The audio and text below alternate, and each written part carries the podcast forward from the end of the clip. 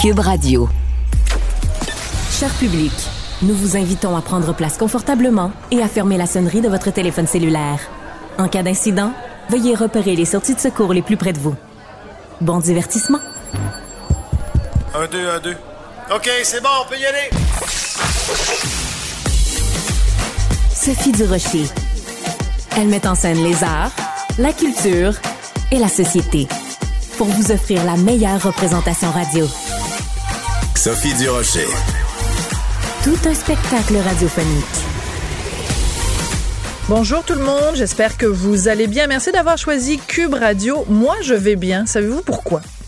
Je viens de terminer la lecture d'un livre, mais complètement hallucinant mais vraiment complètement hallucinant. Ça s'intitule Je ne suis pas seul dans ma tête, survivre grâce aux identités multiples et ça raconte l'histoire vraie de quelqu'un qui vit avec le TDI, le trouble dissociatif de l'identité, ce qu'on appelait avant, vous savez, les gens avec des personnalités multiples.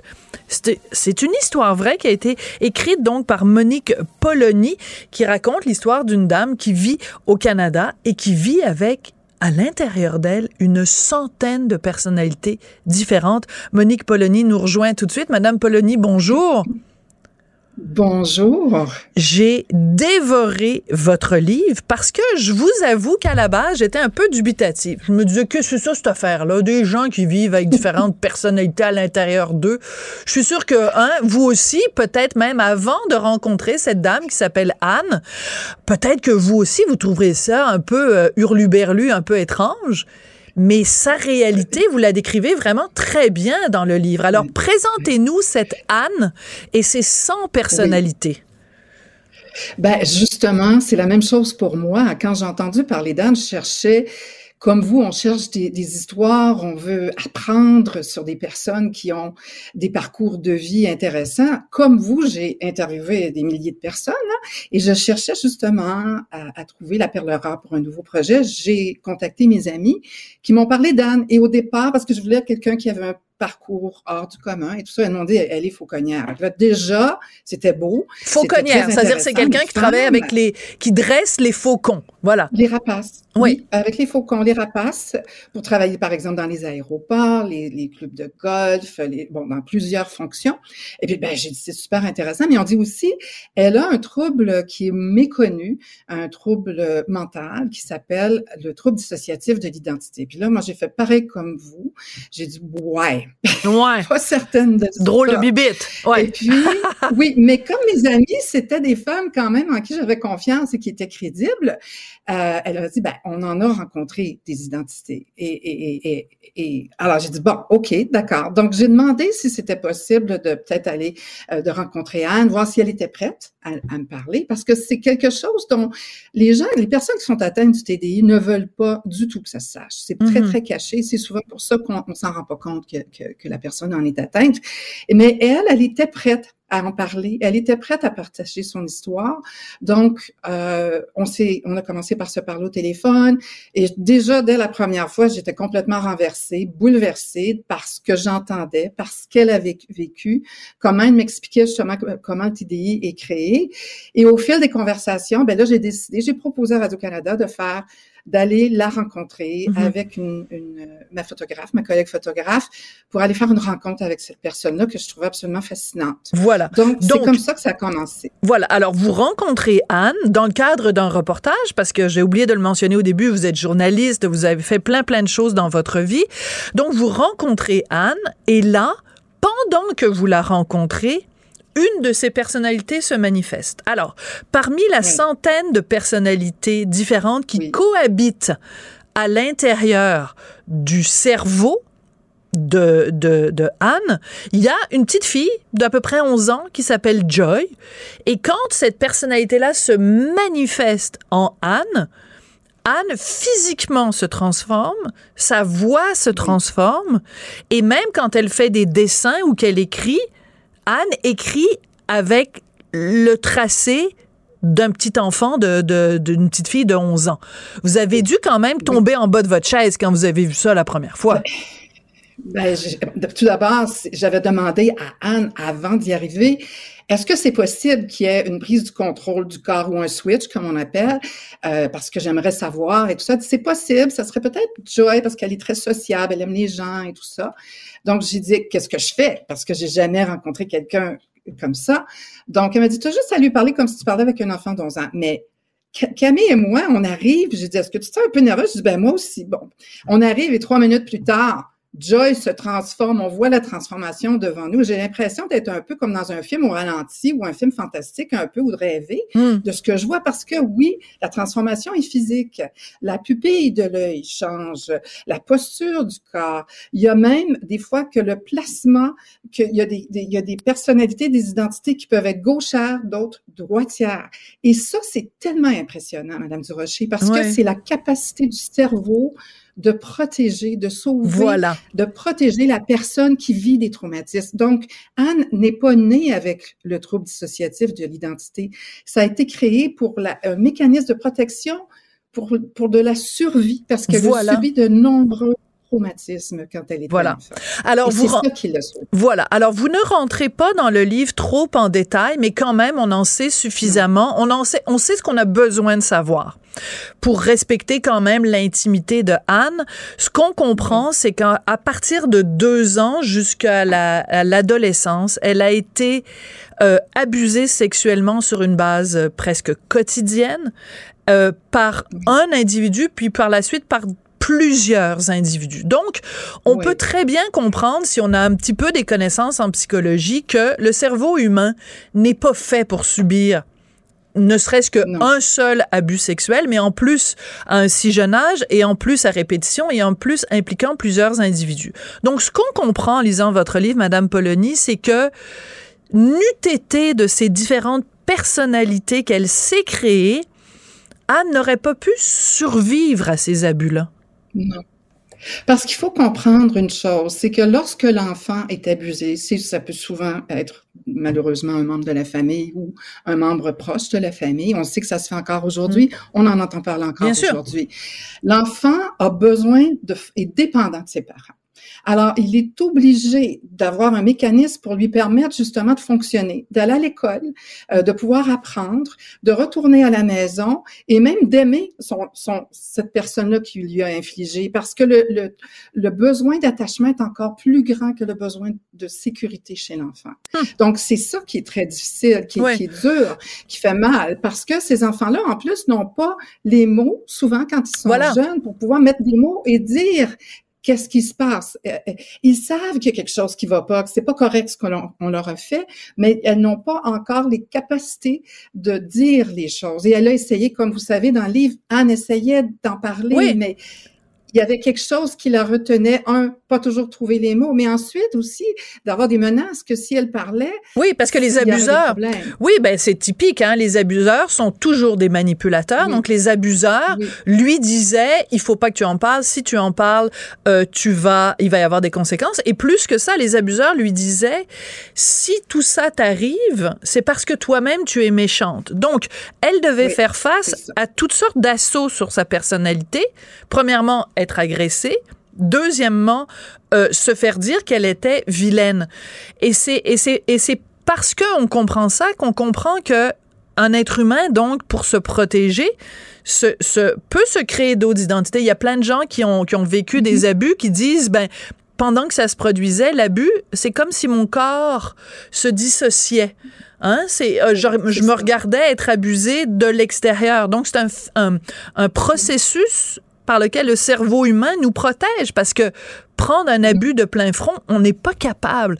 C'est fascinant quand même. Vous, quand vous avez commencé euh, l'écriture de ce livre, Monique, votre but était quoi? De, de rendre hommage à Anne ou de faire comprendre à la population en général ce qu'est ce trouble des, des identités multiples? Ben, au départ, moi, j'avais même pas envie de, j'avais même pas l'intention d'écrire un ah livre. J'ai été approchée par les éditions de l'Homme suite au, au photoreportage. J'ai été aussi approchée par des familles qui ont des, ah. des membres de la famille qui souffrent du TDI aussi, qui m'ont demandé de rentrer en contact avec Anne. C'est des gens qui avaient jamais rien dit à personne. Hmm. Anne est en contact avec eux régulièrement maintenant. Il y a de l'entraide. Alors, quand les éditions de l'Homme m'ont approché, ils m'ont dit, on aimerait beaucoup si vous pouviez parler justement de cette histoire-là. Ben là, le livre, c'est là qui commence parce que le reportage était fait Mais moi, j'ai dit très candidement, oui, c'était pas sur ma ligne de vie sur les, la, bucket list là. J'avais sauté en parachute, puis je dirais ça se ressemble pas mal, je dirais. Ah oui, écrire un livre puis sauter en parachute, j'aime bien, oui. Sur cette, sur, cette histoire-là, oui, parce que mm. c'est à ce moment-là qu'Anne et c'est surtout ses identités. J'en ai connu beaucoup, beaucoup. On était en pleine pandémie, donc on se rencontrait en ligne comme euh, vous savez, en visioconférence. Et là, je les ai vus et je les ai entendus. Moi, je me couchais le soir puis je pleurais de savoir ce qu'elles avaient vécu c'était des traumas autant pour moi que pour elle, parce que je me disais, mais comment ça peut être possible? Et il y a des fois où j'ai eu des doutes aussi à me dire, mais c'est tellement atroce que ça se peut presque pas. Et c'est là où j'ai commencé à m'intéresser aussi sur le plan scientifique en demandant de mm. l'aide à des experts en la matière pour qu'ils m'expliquent et que je puisse l'expliquer aussi de façon mm-hmm plus facile à comprendre parce que je vous avoue que c'est très, très complexe. Oui, c'est très complexe. Avec les gens. Mais, mais, mais en même temps, c'est un hommage à la, à la résilience, puisque Anne, qui a vécu ces sévices absolument horribles, a survécu. Puis la façon dont vous la décrivez, c'est une femme euh, pétillante, une femme qui aime la vie. Euh, et mais quand, je veux revenir sur quelque chose que vous avez dit un petit peu plus tôt, quand vous avez dit, j'ai rencontré plusieurs de ces personnalités. Il faut, il faut le dire, parmi les 100 personnalités qui habite le cerveau de Anne, il y a des hommes et des femmes. Euh, donc, il y a aussi euh, des, des, hommes. Donc, vous en avez rencontré, entre guillemets, combien de ces personnalités sur la centaine qui habitent le cerveau d'Anne? À peu près, je dirais à peu près une dizaine, une douzaine, douze, quinze. Il y en a que ça a été très, très bref euh, une fois. Mais vous savez, il y a aussi des fois, quand je parle avec Anne, parce qu'on est devenus des grandes amies, ouais. après tout, et puis, euh, c'est un grand bonheur de l'avoir dans ma vie. Mais des fois, on se parle, comme euh, justement, on se parle en visioconférence, et puis je le vois qu'il y, a, qu'il y a des transitions qui se font. Des fois, c'est un mélange de plusieurs. Il y a comme quelque chose de fragmenté. Mais vous le, voyez comment sa voix change, son regard change, son euh, attitude physique change? Oui, oui, la voix, le regard, la façon de parler. Des fois, euh, comme euh, Joyce, ça a été celle que j'ai rencontrée le plus souvent. elle a un petit défaut de langue, on dirait qu'elle zette un peu. Euh, et c'est toujours impeccable. Je veux dire, il y a des gens qui disent ah ben peut-être que c'est du théâtre, c'est impossible. C'est impossible. C'est ça, c'est elle joue pas la comédie. Oui. Alors, mais ma, ma, collègue, euh, ma collègue Sibelle euh, me, me glisse une question à, l'oreille qui est très bonne. Est-ce que les personnalités se souviennent, c'est-à-dire, est-ce qu'il y a une interaction ou euh, mettons, mettons que je m'appelle Anne, puis là, à un moment donné, je suis submergée par la personnalité de Joy. Donc là, je vous mets, vous parlez comme une petite fille. Mais est-ce que quand je reviens à Sophie, est-ce que est-ce qu'elle se souvient que que Joy vient de parler? Pas toujours. Pas toujours. Fascinant, fascinant. Non. C'est assez complexe, si je peux vous le dire en une phrase. Je vais vous donner la métaphore de la voiture. Ça, ça va, ça va, qu'on utilise souvent pour expliquer le. D'accord. La voiture, c'est le corps humain. La personne au volant, disons qu'on met Anne au volant. Joy est assise dans le siège du passager. Elles peuvent être en co-conscience et savoir et se parler toutes les deux. Ça, c'est toujours à l'intérieur du cerveau, bien sûr, ou personne n'a conscience il y a juste Anne toute seule qui conduit. Sur le siège arrière, il y en a trois autres qui sont conscientes de ce qui se passe, mais ne participent pas vraiment à la conversation. En avant, Anne est en train de conduire la voiture et puis Joy lui dit, moi, je voudrais passer par le chemin panoramique, plus panoramique. Anne dit non, moi, je veux aller, et c'est comme ça que ça se passe dans la tête. Là. Il y a toujours, il y a beaucoup de conflits. Euh, des fois, il y a de l'entente, mais il y a du conflit. Anne dit non, moi, je veux aller au chemin plus rapide. Joy peut prendre le volant, on se rappelle que c'est le corps humain, et elle pousse Anne et elle prend le contrôle.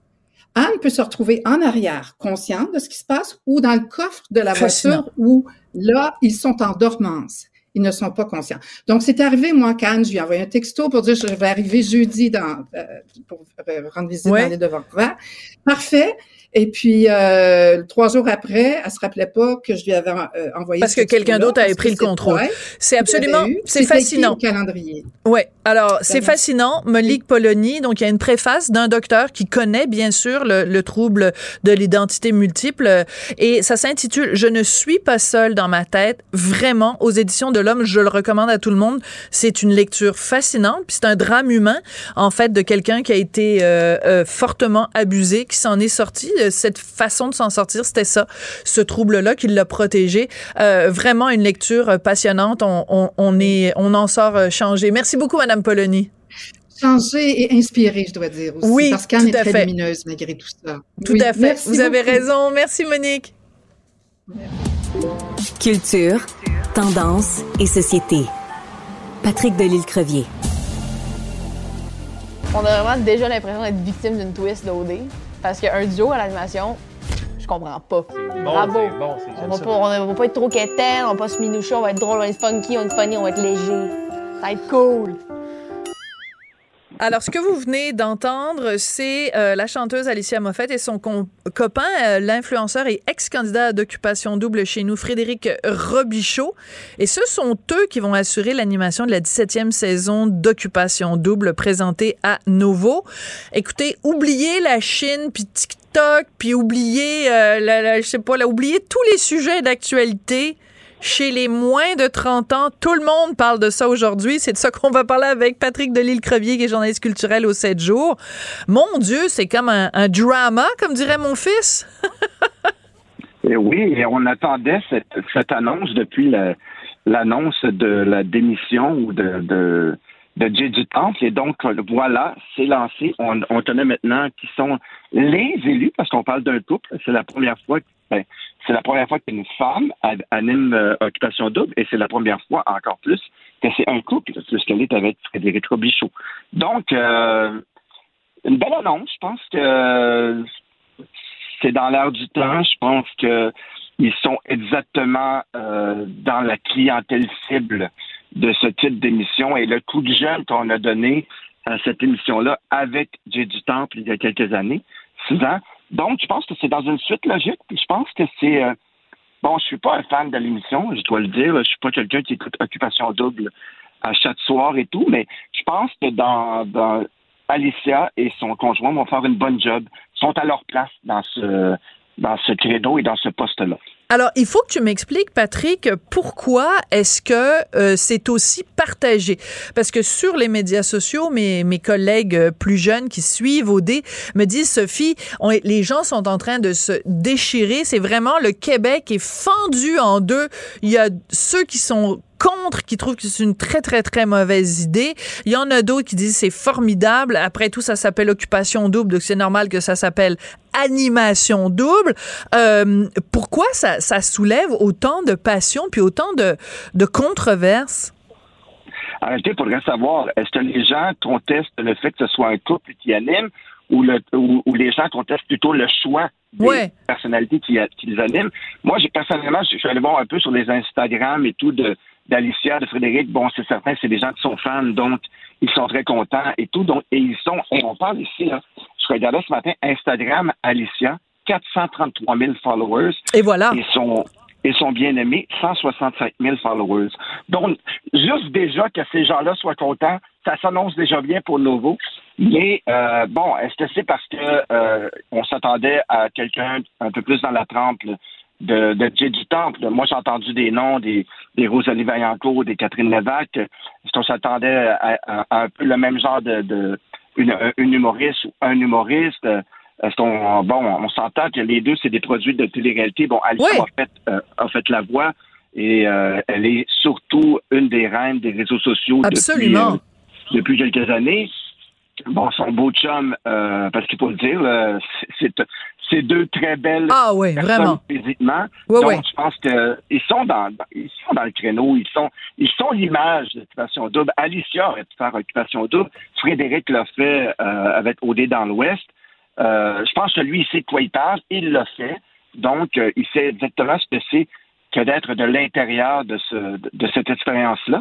Peut-être que ça va être un plus aussi pour à son animation et tout. Euh, on parle un peu, tu sais, Émilie Bégin, Guillaume j'ai un couple. Ça me fait un peu penser à ça. Peut-être que ça va amener euh, euh, de nouveaux rebondissements. Peut-être qu'ils vont être en désaccord. Moi, je suis pas d'accord. Un peu comme Émilie et Guillaume le font. Oui, oui, oui. On se met. Donc, peut-être que cette dynamique-là va être, euh, va être apportée à Occupation Double et ça va peut-être être une belle façon d'apporter un souffle nouveau. On sait que Judy Snyder a un coup de cœur pour ces deux-là, puisque c'est les deux seuls qu'elle a rencontrés en audition. Et donc, euh, bon, il y avait des pourparlers avec d'autres personnes, mais c'est les seuls qu'elle a décidé de, de, rencontrer et tout, et elle aura annoncé chez elle. Et euh, je disais, je disais euh, qu'elle les a fait passer par le garage pour pas que personne les, les voit rentrer, pour pas lancer de pour pas lancer de rumeurs et tout. Puis ouais, annoncer la nouvelle avant le temps. Et donc, moi, je suis entièrement d'accord avec ce choix-là. Je pense que c'est bon. Est-ce que je vais plus écouter parce que c'est Frédéric et euh, Alicia? Je pense pas. C'est pas quelque chose qui me touche. Euh, j'aime beaucoup la télé-réalité quand c'est attribué à un talent comme la musique ou la danse, comme Révolution ou ou La Voix ou Star Academy. Quand c'est plus une histoire de, de, de rencontre et de séduction et de. Ça te touche moins. Ça me touche pas mal moins. Un peu comme Big Brother, je, je, sais, mais quand c'est des entourloupettes puis des un peu euh, j'ai un peu plus de difficulté à suivre ça euh, que tu sais avec la vie qu'on a on a des oui on a des choix à faire et tout. un modèle magnéto euh, l'enregistreur numérique est un peu essoufflé nous aussi donc, euh, mais tu sais quoi? Oui, mais tu sais quoi? Tu, tu mentionnais euh, Guillaume Le Métivier et Émilie Bégin, euh, donc un couple qui anime, et puis euh, là, Alicia et son chum qui animent. Moi, je pense qu'on est en train de préparer le tapis rouge pour que Richard et moi, on anime une télé-réalité. Je pense qu'on est rendu là. Hein? Ah, tu sais, hein? peut-être non, mais écoute, euh, on pourrait se chicaner. Euh, non, on se chicane jamais. Non, mais il me semble qu'on pourrait animer un truc de, de bien, euh, bien, bien charnel, tu vois, bien incarné. en tout cas, je lance ça dans l'univers. On ne sait jamais. À, à vos tablettes, Sophie, prenez des notes puis proposez ça au bois du temps. non, je pense que et, Richard et moi, on a plus, on est plus ou moins à notre place dans des téléréalités, mais euh, les gens peuvent toujours écouter euh, l'apéro piquant ou Duavine qui vient souper en balado disponible sur le site de Cube Radio. Écoute, euh, je trouve ça très intéressant. Oui, non, ben non, ben non, mais on a le droit quand même. Ben ce que je veux dire, c'est que je trouve ça très intéressant parce que tout ce qui a trait à occupation double, ça provoque les passions. Tu sais, il n'y a jamais rien de d'ordinaire. on se souvient bien sûr en 2020 toute la question de l'intimidation, à quel point ça mhm. avait euh, marqué les esprits. Et euh, et tu sais, des fois, quand on dit, bon, les jeunes, ils écoutent plus la, télévision québécoise, ben, ils veut, veut pas quand même. Euh, Occupation double, ben, c'est très, très écouté, puis c'est très, très populaire auprès et des millénaux et des, de la génération Z. Donc, moi, je dis, pourquoi pas? Et je pense que ces deux-là peuvent amener aussi un nouveau public. Oui, tu penses? Explique, ouais. Parce qu'Alicia, euh, c'est Alicia, je la connais bien, je l'ai fait en entrevue depuis La Voix. Souvent, moi, je les rencontre à La Voix, puis je les suis après. Euh, on, on, garde contact. C'est une fille qui a une tête ses épaules. C'est une fille, bon, elle a parti sa propre entreprise. Bon, oui, c'est ça. Que, hein? Frédéric ici ne donne pas sa place. Là. Il a quand même euh, lancé sa, propre entreprise de bijoux. Alicia est une petite entreprise à elle-même. Quand même, elle a eu des, cosmétiques. C'est une fille qui a de la drive, qui s'associe avec les bons produits.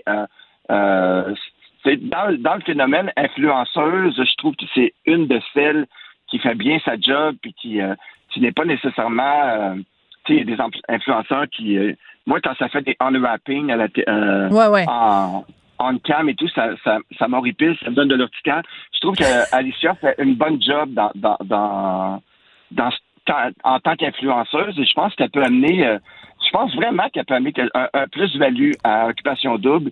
Et Frédéric, je le connais un peu moins, mais c'est quand même un gars qui a une tête sur ses épaules et tout. Je pense que ça va être euh, ça va être gagnant-gagnant. Puis ils ont, euh, ils ont des followers. Puis euh, moi, je vus à la ronde et tout. J'ai vu Alicia à la ronde, à l'ouverture de la ronde où on invite plein de jeunes. Ouais. et au Métropolis et tout. C'est une fille qui a, qui a, beaucoup de fans et qui, qui attire euh, une belle clientèle, je te dirais. Bon, et en plus d'être la preuve que Dieu existe, moi je crois pas en Dieu, mais tu, tu, la regardes, tu te dis, mon Dieu, il doit avoir, euh, tu sais, Dieu existe, là, c'est pas possible. Tu t'as Brigitte Bardot, euh, jeune, puis t'as Alicia Moffett, je dirais, c'est comme... Euh, oh, elle est très belle. Je dirais, écoute, là, t'as la mâchoire qui tombe, là, je dirais, essaye de trouver une imperfection à cette fille-là. Il y en a pas, et en plus, elle chante très bien.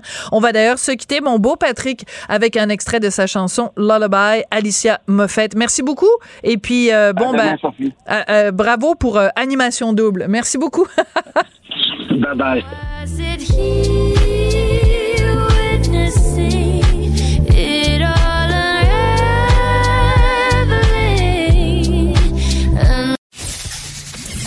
Qu'elle soit en avant ou en arrière-scène, Sophie Durocher reste toujours Sophie Durocher. Alors, euh, vous avez peut-être vu cette série absolument extraordinaire, euh, très bouleversante, mégantique, donc euh, disponible sur Club Illico. Il y a toutes sortes de façons de parler de ce qui s'est passé à Mégantic. Et un angle qui est très intéressant, c'est l'angle de la couverture journalistique de ce qui s'est passé à l'époque. Et c'est ce qu'a fait mon collègue André-Sylvain Latour, qui est cadre ici à Cube Radio, et qui s'est penché justement sur la question de la couverture journalistique de Mégantic et qui en a fait tout un balado que vous allez pouvoir euh, retrouver sur le site de Cube Radio à partir de demain. André Sylvain, bonjour. Bonjour Sophie. Comment tu as eu l'idée de prendre cet angle-là pour parler de cette catastrophe avec Mégantic? Ben, tu sais, moi, euh, j'ai travaillé euh, dix ans dans la salle de rédaction de TVA Nouvelles. Donc, pendant dix ans, j'ai côtoyé des, des, hommes et des femmes qui, qui cherchaient, disons, à, un peu à écrire l'histoire, l'histoire du Québec, tu sais, un reportage à la fois. Très bien dit. Donc, forcément, euh, il y a dix ans, j'étais moi-même dans la salle. Ah euh, oui. J'étais quand c'est arrivé. Ouais, absolument, absolument. J'étais, euh, j'étais rédacteur à LCN à ce moment-là. Et puis, je me souviens de la chef de pupitre qui est rentrée à 3 heures du matin, le nez sur son téléphone, et qui dit Je pense qu'il se passe quelque chose à Mégantic. Et que, et que c'est gros. Donc, pour moi, Mégantic a commencé un petit peu avant tout le monde dans le monde journalistique, justement. Donc, j'ai vu les gens aller là-bas, j'ai vu les gens revenir surtout de là-bas avec des images, des sentiments, des émotions qui étaient tu voyais qu'il venait de se passer quelque chose dans leur tête, tu sais, qu'il allait mm. avoir un avant et qu'il allait avoir un après. Tout à fait. Et c'est important que tu dises ça, André Sylvain, et puis c'est très important pour les gens qui nous écoutent. On n'est pas en train de dire que la, la, le choc vécu par les journalistes est plus important que évidemment le choc des proches des victimes et tout ça et des gens qui ont vécu mégantique et qui l'ont vécu dans leur chair mais il faut pas non plus minimiser l'impact que la couverture d'événements a sur les journalistes qui sont confrontés à des images qui sont difficiles. On pense bien sûr aux journalistes qui couvrent le terrain, qui vont sur le terrain pour euh, couvrir la guerre ou d'autres événements. Donc toi, tu as interviewé pour ce podcast, pour ce balado, différents journalistes qui sont allés euh, euh, sur le terrain. Qu'est-ce que tu en retiens? Qu'est-ce que tu dirais qui est le fil commun entre les différentes personnes que tu as rencontrées? Ben, si tu me le permets, je vais déjà renchérir sur ce que tu viens de dire. Oui. Les six journalistes que j'ai rencontrés qui ont passé euh, beaucoup de temps là-bas, on parle de plusieurs semaines, m'ont tous dit que leur traumatisme de ça n'avait rien à voir avec ceux de, de Lac Mégantic. Ils sont très, très, très conscients de ça. Néanmoins, ce qu'ils ont en commun, c'est que ce sont tous des gens qui ont été placés dans une situation absolument catastrophique et qui, malgré tout, devaient s'oublier pour rendre la nouvelle, pour mhm. expliquer les faits. Donc, pour eux, ils sont arrivés sur place, ils ont dû se détacher complètement de la situation. Ils ont dû enfouir leurs émotions à l'intérieur d'eux-mêmes pour être capables de rendre les faits comme ils s'étaient passés. Et ça, ça semble ça semble peut-être simple comme ça, mais quand tu es devant un, un état de dévastation comme ça, avec des gens qui vivent une tragédie épouvantable, se détacher comme être humain, c'est extrêmement difficile. Et surtout, ça laisse des traces. Hmm. C'est un peu comme, euh, je dirais, c'est un peu comme une hypothèque émotionnelle. Tu fais oh, un emprunt. cette image-là, oui. Tu fais un Puis à un moment donné, il va falloir que tu payes le prix. Exactement, il faut que tu rembourses à un moment donné. Oui. Et dix ans plus tard, il y en a qui n'ont pas fini de rembourser ça et qui, qui, qui, qui, sentent encore cette espèce de désarroi qu'ils ont vécu à Mégantic, qu'ils ont vu surtout à Mégantic. Oui. Donc, parce que évidemment il y a des images euh, bon la dévastation mais aussi euh, la détresse. Parce que c'est très délicat quand tu es journaliste et que tu dois couvrir une catastrophe comme ça parce que tu dois tendre ton ton micro ton ton calepin de notes sous le nez de gens qui sont eux-mêmes en train de vivre un drame. Et il y a toujours la question de la délicatesse la bienveillance. Je suis désolée de vous poser cette question-ci à, à ce moment-ci. Vous venez de perdre votre frère votre fils votre votre, femme, votre conjoint. Euh, donc c'est toujours le rôle du journaliste où tu, dois rentrer dans l'intimité des gens tout en protégeant l'intimité des gens. C'est cette espèce de, de travail d'équilibriste qui est pas évident. C'est extrêmement difficile et surtout dans une tragédie comme celle-là où les gens sont pas seulement désemparés, il y en a là-dedans, il faut, faut, se souvenir dans les débuts, ils n'ont aucune idée de ce qui s'est passé avec leurs proches. Ils n'ont aucune idée si leur proche est vivant ou pas. Ils sont juste dans l'inquiétude. Ils sont que dans l'inquiétude. Alors les journalistes sont là un peu comme deviennent une espèce de livre de référence pour eux parce que les journalistes vont aux questions, les journalistes vont au renseignement, ils ont des contacts privilégiés avec les autorités et tout ça, sont en mesure à ce moment-là d'aider les familles qui ont probablement pas de réponse assez rapide pour eux, puis on les comprendra évidemment des autorités qui sont sur place, parce que les mmh. autres, les autorités sont, sont surchargées. Oui, ils sont débordés, absolument. Et euh, je pense que ce genre de reportage-là que tu fais, en posant des questions aux journalistes. Ça démontre aussi l'importance des journalistes parce que, tu sais, on parle beaucoup de ces temps-ci de chat GPT qui est capable de tout faire puis tout ça. Chat GPT, il va pas se rendre sur place à interviewer des gens puis il va pas poser des questions puis il va pas fouiller pour que les gens qui doivent rendre des comptes soient imputables parce que c'est ça aussi, la compagnie elle-même. Euh, il fallait qu'il y ait des journalistes qui fouillent cette histoire-là pour savoir ce qu'il y avait derrière. Mais c'était crucial. Et si on sait tout ce qu'on sait aujourd'hui, si la série a été possible, si euh, Philippe Falardeau euh, également va sortir un documentaire sur vrai, sur Mégantic, si tout ça a été possible, c'est grâce aux témoignages et aux articles et aux photos mhm. que les, les, les, journalistes sur place ont recueillies. Oui, je suis content que tu mentionnes les photos, les caméramans aussi qui ont vu des choses. Donc, c'est pas juste les personnalités que vous, vous voyez à l'écran, hein, évidemment, les journalistes, qu'on on connaît leur nom, on connaît leur prénom, mais euh, tout le personnel autour, les caméramans, les photographes, euh, tous ces gens-là qui ont, qui ont travaillé fort. Donc, le titre de ce balado? C'est arrivé le 6 juillet 2013 à Lac-Mégantic. C'est un long titre, mais ça vaut la peine des fois d'avoir un long titre. Écoute, on a bien eu la nuit où Laurier Gaudreau s'est réveillé. On peut bien voir, c'est arrivé le 6 juillet à Lac Mégantic. Merci beaucoup, André Sylvain Latour, un collègue très apprécié ici à Cube Radio. Donc, à écouter, vous allez retrouver ça euh, à partir de demain sur le site de Cube Radio, un balado qui explique les coulisses journalistiques de cette tragédie. Merci, Sophie. Sophie Durocher. Divertissante. Elle sait comment se donner en spectacle pour vous offrir la meilleure représentation. On connaît l'intérêt de la planète au complet pour les différents produits de distillerie, mais savez-vous que chaque année à Londres, il y a les Gin Awards. Ben oui, on remet, c'est comme les Oscars dans le monde du gin, où on remet des prix aux meilleurs artisans dans ce domaine-là. Ben pouvez-vous croire que cette année, c'est une compagnie québécoise qui a eu les grands honneurs dans la section meilleur manager, et c'est une compagnie qui s'intitule, qui s'appelle la Distillerie du Fjord. Et Jean-Philippe Bouchard est au bout de la ligne pour nous raconter tout ça. Monsieur Bouchard, bonjour. Bonjour. Ben, félicitations, congratulations. Merci beaucoup. Comment on fait quand on, quand on gagne un prix euh, de meilleur manager of the year? Est-ce qu'on ouvre une bouteille de gin? Ah ben oui, ah, définitivement, là, on en a profité pour euh, essayer faire de la R&D de gin euh, à Londres. Recherche et développement, bien sûr. Exact. Alors, racontez-moi, c'est quoi cet événement-là, le Gin Awards? Vous étiez là d'abord, vous étiez là quand, là?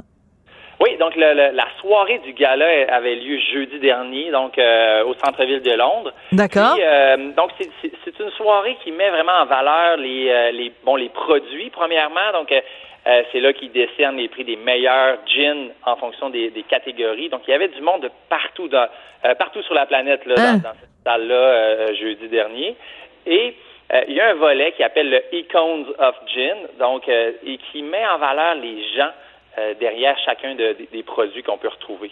Voilà. Donc, et donc c'est donc c'est d'autant plus prestigieux que c'est au-delà même du produit lui-même, c'est la qualité des gens qui produisent euh, le gin. Et donc, Manager of the Year, c'est pas rien. Ça veut dire que on a reconnu quoi? Vos qualités de gestion, les valeurs de votre entreprise? Oui, c'est exactement ça. Euh, en fait, c'est ce qu'on ce qu'on a ce qu'on on a mis de l'avant là, euh, depuis l'existence de la distillerie, c'est euh, c'est des, des valeurs euh, humaines, une proximité avec avec les gens, avec les ingrédients, puis on a bâti une culture d'entreprise qui, qui je, pense, en tout cas du moins, c'est ce qu'on essaye, qui qui crée de la magie un petit peu à tous les jours à la, à la distillerie et par nos initiatives, nos implications dans notre communauté, ben euh, c'est ce qui a été euh, c'est ce qui a été souligné là, lors du gala. Alors donnez-moi des exemples de justement cette implication. Coudon, euh, les gens vont avoir l'impression que j'ai bu une bouteille de gin. Non, je fais je fais le mois de février. J'ai fait le mois de février et je fais le mois de mars sobre. Donc ce n'est pas du tout ça. Alors donnez-moi des exemples de votre implication sociale à la distillerie du Fiard. Du Fiard. Oui. Ben en fait. Euh, premièrement, la distillerie, c'est une entreprise familiale. Oui. Donc, euh, je tiens à le mentionner parce que ben, ma mère travaille à la distillerie, mon père, mon frère, puis euh, ben, on, met ces valeurs-là de famille que nos parents nous ont inculquées de l'avant dans, dans, à peu près toutes les décisions qu'on prend au, quotidien. ici, à la distillerie, pratiquement tous les employés s'entraînent, les employés donnent directement sur leur, leur paye à Centraide. Wow. Euh, on a vendu la 500 millième bouteille de notre gin kilomètre 12 aux enchères au profit de, de Centraide. Euh, bon, on s'implique dans l'entrepreneuriat étudiant, dans la mise à valeur du, du terroir de, de, chez nous. Puis on a amené euh, tous nos employés dans un voyage exploratoire en Martinique pour visiter des, des distilleries. Wow! Est-ce que je peux aller travailler? Est-ce que je peux euh, prendre, je sais pas, une semaine de congé de Cube Radio pour aller travailler avec vous? Ça a l'air le fun de travailler pour la distillerie du Fjord. Absolument, absolument, ben, euh, sans aucun doute. Puis, savez-vous, moi, j'ai pour mon dire que, ben, on, chez nous, on fabrique du gin. Puis, euh, ben, c'est un, un, produit de, qualité, donc on prône en avant de la consommation responsable et d'être très transparent sur qu'est-ce qu'on fait. Puis, euh, j'ai pour mon dire que si on n'a pas de plaisir à faire qu'est-ce qu'on fait, euh, on le fait, on le fait pas comme il faut. Tout à fait. Euh, je suis entièrement d'accord avec vous. C'est la même chose. C'est la même chose en radio. Euh, Je vois parce que vous êtes une gloire locale. Bien évidemment, euh, tout le Québec euh, et ça rejaillit sur tout le Québec. Mais vu que votre entreprise est basée à Saint-David de Falardeau, ben évidemment, c'est une, une, une gloire locale aussi. Et le quotidien de Chicoutimi euh, vous a consacré tout un article et on apprend entre autres que quand vous faites euh, du gin aromatisé au concombre, vous utilisez des concombres locaux, les serres toundra. Donc, vous avez plein de gin aromatisé. Est-ce que le fait d'avoir reçu ce prix au Gin Awards à Londres, ça vous a donné le goût de, euh, je sais pas moi, de créer des nouveaux produits ou de faire euh, de nouvelles initiatives d'implication locale? Qu'est-ce que ça, qu'est-ce que ça représente comme, euh, changement pour votre entreprise? Ah ben, c'est certain que ça vient, euh, ben ça vient mettre euh, un peu euh, une bonne table dans le dos, hein, pour dire, ben on fait des, on fait des, on fait des affaires, on est en entreprise, puis ben il y a moyen de le faire de manière ben humaine, puis ben ça vient nous dire, ben c'est une bonne idée de continuer comme ça, ben, parce qu'à l'époque où on est rendu, ben faut faire les choses différemment, non seulement pour le bien-être de nos employés, mais aussi pour toute l'implication sociale que notre entreprise peut peut avoir. Puis c'est certain que ça va toujours teinter nos décisions dans, dans l'avenir. Donc, euh, je ne saurais pas quoi répondre à qu'est-ce qu'on va faire demain matin comme nouvelle initiative, mais la seule chose que je peux dire, c'est qu'elle elle sera euh, teintée de tout ce, ce bagage-là qui a été qui a été reconnu jeudi passé. Est-ce que vos produits sont disponibles dans euh, les SAQ partout au Québec? Euh, oui, nos produits sont disponibles à, la SAQ un petit peu partout au, Québec. On est surtout connu pour euh, le gin kilomètre 12. Donc, euh, c'est, on existe depuis, on est dans notre sixième année d'existence. Oui. Le kilomètre 12, c'est environ 80% de ce qu'on fait ici à la, à la distillerie. Pourquoi, pourquoi ce titre-là? Pourquoi ce nom-là, kilomètre 12? Oui, kilomètre 12 fait référence à une source d'eau qui coule au 12e kilomètre sur le chemin des Monts-Valin. Ah. Euh, donc dans notre coin de dans notre coin de pays. Ouais. Et euh, ça fait un petit clin d'œil aussi à, euh, à, un, à, un, parler chaleureux. Donc, tu sais, il est où toi ton chalet? Bon, il est au kilomètre 31, passé la barrière. Ah. T'es rendu, rendu, où dans le parc des Laurents euh, ben, kilomètre 180, il reste 20 minutes. Fait que OK. kilomètre 12, euh, c'est la source, c'est cet esprit de folklore qui règne euh, Ah ben j'adore ça. Donc euh, vous, vous m'apprenez à, à, parler euh, avec le parler local. J'adore ça. Euh, écoutez, vous nous avez mentionné tout à l'heure que c'était une entreprise familiale. Est-ce que la famille au complet s'est rendue à Londres? Ben, j'étais avec mon grand frère, donc qui, qui est propriétaire avec moi à la, à la distillerie. Puis j'ai invité mon beau-père à venir. il en a profité pour se, se, joindre au voyage, la conjointe de, de mon frère. Donc on, on a tourné ça un petit peu en, en opportunité d'avoir du d'avoir du plaisir. Donc, on a eu une soirée mémorable lors du lors de la soirée du gala. Puis, on en a profité pour aller visiter aussi une distillerie de gin très très connue de Londres, euh, tu sais, pour nous ouvrir un peu les œillères. Ouais, ben, euh, bon, le London Dry Gin, qui Ah ben oui, euh, c'est un classique avec la petite tour de Londres là, si je me trompe pas là. Ouais. Oh, ouais, exact, exact. Donc, euh, donc d'aller d'aller au lieu de naissance du gin, pour nous autres, ça faisait énormément de sens sur qu'est-ce qu'on fait. Puis on s'est rendu compte que ben euh, on était, euh, on faisait bien les choses, en respect des traditions, avec notre petite signature de chez nous. Ah, je trouve ça génial. J'adore cette histoire-là. Alors, félicitations à vous, distillerie du Fort à Saint-David de Falardeau. Merci beaucoup. Et puis, euh, ben, on, me dit que votre maman était très fière de vous tous. Alors, ben, j'adore ça, les histoires d'entreprises familiales qui, en plus, s'en vont au pays du gin pour remporter des prix. Je trouve que c'est une sacrée belle histoire d'entrepreneurship. Bravo. Jean-Philippe Bouchard. Ben, merci beaucoup, ça m'a fait plaisir de jaser. Euh, bon après-midi. Merci. Je voudrais remercier aussi Tristan Brunet-Dupont à la réalisation, la mise en onde, Cybelle Olivier et Marianne Bessette à la recherche. Merci. Et euh, ben, les immolos sur le gin quand même. Hein? Euh, quand vous écoutez Cube Radio, c'est bien, mais avec modération. Merci et à très bientôt. Cube Radio.